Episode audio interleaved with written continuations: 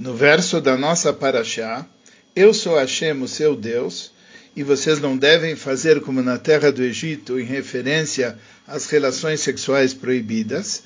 Rashi seleciona as palavras, eu sou Hashem, o seu Deus. E sobre isso ele traz duas explicações. Primeira, que no Sinai receberam minha majestade, eu sou o seu Deus, e agora vocês vão receber os meus decretos, as Gzeirot. E os decretos é a proibição de manter relações sexuais proibidas. A segunda explicação, que Rabi fala que no futuro o povo de Israel iria pecar e as pessoas iam estar menutakim, separadas, e de, da santidade, isso é na época de Ezra, e para combater isso, Hashem falou: eu, tô, eu sou o eterno seu Deus, um juiz que cobra das coisas erradas, mas que é confiável em recompensar aqueles que me obedecem. Ou seja, aqueles que seguirem no caminho da Torá vão ser recompensados. Sobre isso existem várias perguntas. Por diversas vezes na Torá, Hashem diz: Eu sou Hashem. O que, que há de especial aqui que esse Eu sou Hashem, o seu Deus, merece destaque? Segunda pergunta: O que significa receber a majestade se não receber os decretos divinos? Então, por que, que ele precisa dizer, já que receberam a majestade, agora vão receber os meus decretos? Por que, que aqui esses decretos são chamados de Gzeirot e não de mitzvot? como normalmente. Por que trazer duas explicações? A primeira explicação, eu sou Hashem, e como, tal como no Sinai, etc. E a segunda explicação, a explicação de Rabi, que na época de Ezra eles vão pecar, etc. Sempre que há duas explicações, cada uma, sobre cada uma delas há um questionamento e cada uma delas tem uma vantagem inerente a essa explicação e por isso ela foi trazida. Então nós precisamos saber quais as desvantagens e as vantagens de cada explicação. Por que trazer o nome de quem falou o ensinamento? Rashi só menciona o nome de um sábio quando essa menção ela acrescenta na nossa compreensão em relação ao que está sendo esclarecido. Outra pergunta, por que, que a transgressão aqui é chamada de lenatek? Lenatek quer dizer cortar, separar, diferente simplesmente de transgredir. E a fonte de Rashi Torata Kohanim ele conta sobre quando choraram na época de Moshe e também quando transgrediram na época de Ezra. Por que Rashi só citou metade do que está escrito em Torah Kohanim, ou a parte relativa a Ezra? O que que esse eu sou Hashem tem de diferente? Mesmo que em outros locais, por exemplo em Vaeira, Rashi fala eu sou Hashem que vai recompensar, ou em outros locais, mas, em geral, a expressão eu sou Hashem consta no fim. Depois de, de Hashem ter explicado uma mitzvah, ele fala eu sou Hashem e vou cobrar o cumprimento dela. Mas aqui ele fala no começo. Uma outra coisa, aqui se trata de uma mitzvah de um tipo novo. E esse tipo novo é chamado de Gzerot.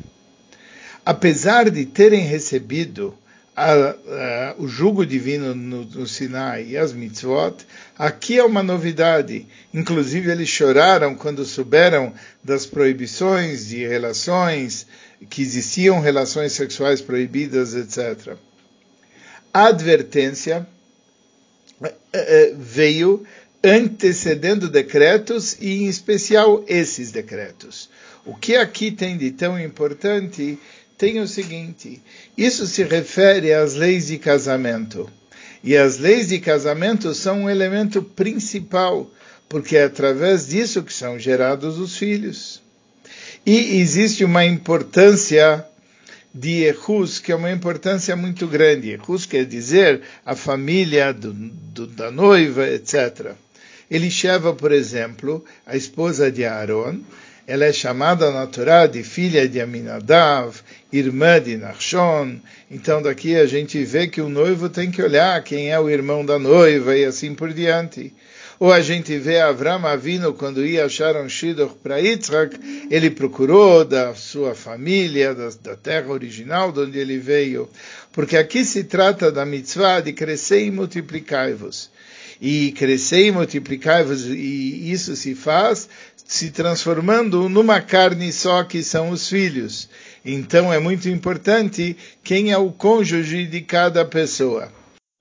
No início, não se aplicavam essas proibições. Por exemplo, os filhos de Adam Arishon se casaram com as suas próprias irmãs. Yaakov Avinu se casou com duas irmãs, e mesmo assim ele gerou uma, uma geração perfeita. Amram se casou com Yochevet e teve três filhos que foram grandes tzadikim, Miriam, Aaron e Moshe. É de fato, Hashem, ele cria algumas araiot na época de Bnei Noach, mas só as de grau mais próximo. Só que aqui ocorre um, acréscimo. E com um grau de Gzeirot, decretos que não haviam nas outras gerações e um grau de severidade que não se encontrava nem em outras mitzvot.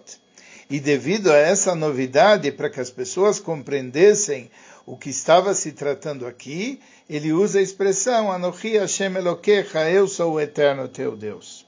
Aqui se inaugura um novo grau de severidade. Essa severidade é chamada não transgredir, mas lenatek, cortar, separar porque ao fazer essa transgressão das relações sexuais, ocorre uma separação entre Israel e o Pai Celeste. E nesse aspecto, a relação com uma moça goiá é pior ainda do que as outras araiot. Por quê? Porque as outras araiot geram filhos que são mamzerim, são filhos da pessoa, mas são filhos bastardos, que têm uma série de problemas e de proibições, etc mas as crianças que vierem a serem geradas num relacionamento com Magoiá nem sequer são considerados filhos da pessoa.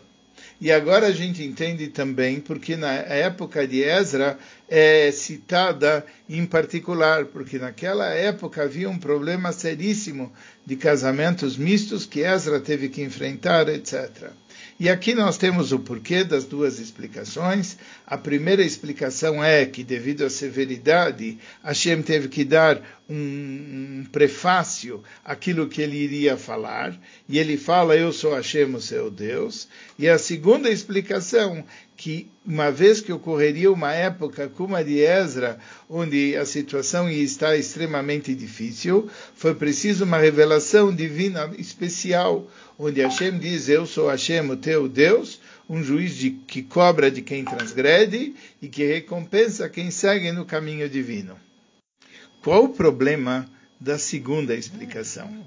Porque Hashem teria feito uma ordem divina, pensando nos problemas de algo que só viria a ocorrer tanto tempo depois. A expressão que ele disse, eu sou Hashem, era para dar força para uma geração que viria muito tempo mais tarde. E nesse aspecto, a explicação de Rabi Uda Nassi Rabi é extremamente oportuna. Por quê? Rabi Uda Nassi, ele pegou um verso de David Amelech, Et lasot lashem efero toratecha, é a hora de fazer para Hashem o oposto da, tua, da sua Torá. E aqui vamos explicar o que aconteceu na época de Rabi Uda Nassi.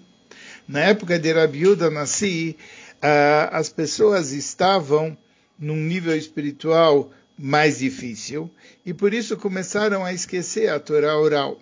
Normalmente a Torá oral não era posta por escrito, ela era apenas aprendida oralmente. A Torá escrita era escrita e a Torá oral era transmitida oralmente. Mas Rabi Uda Nassi pegou o verso de David Amelech e, e muitos e muitos séculos depois ele falou esse verso foi escrito para uma época onde as pessoas não iriam conseguir estudar a Torá direito. E por isso era preciso pôr a Torá oral por escrito. Da mesma forma como aconteceu com Rabi Yuda Nassi, aconteceu também com a geração de Ezra, que veio tanto tempo depois, e do, do versículo que está na Torá, mas no verso da Torá já tem uma força toda especial que Ezra utilizou para convencer o pessoal da sua geração. Eu sou o eterno seu Deus. Eu sou um juiz que vai cobrar de quem transgrede eu sou, eu sou aquele que é capaz de recompensar aquele que segue no meu caminho.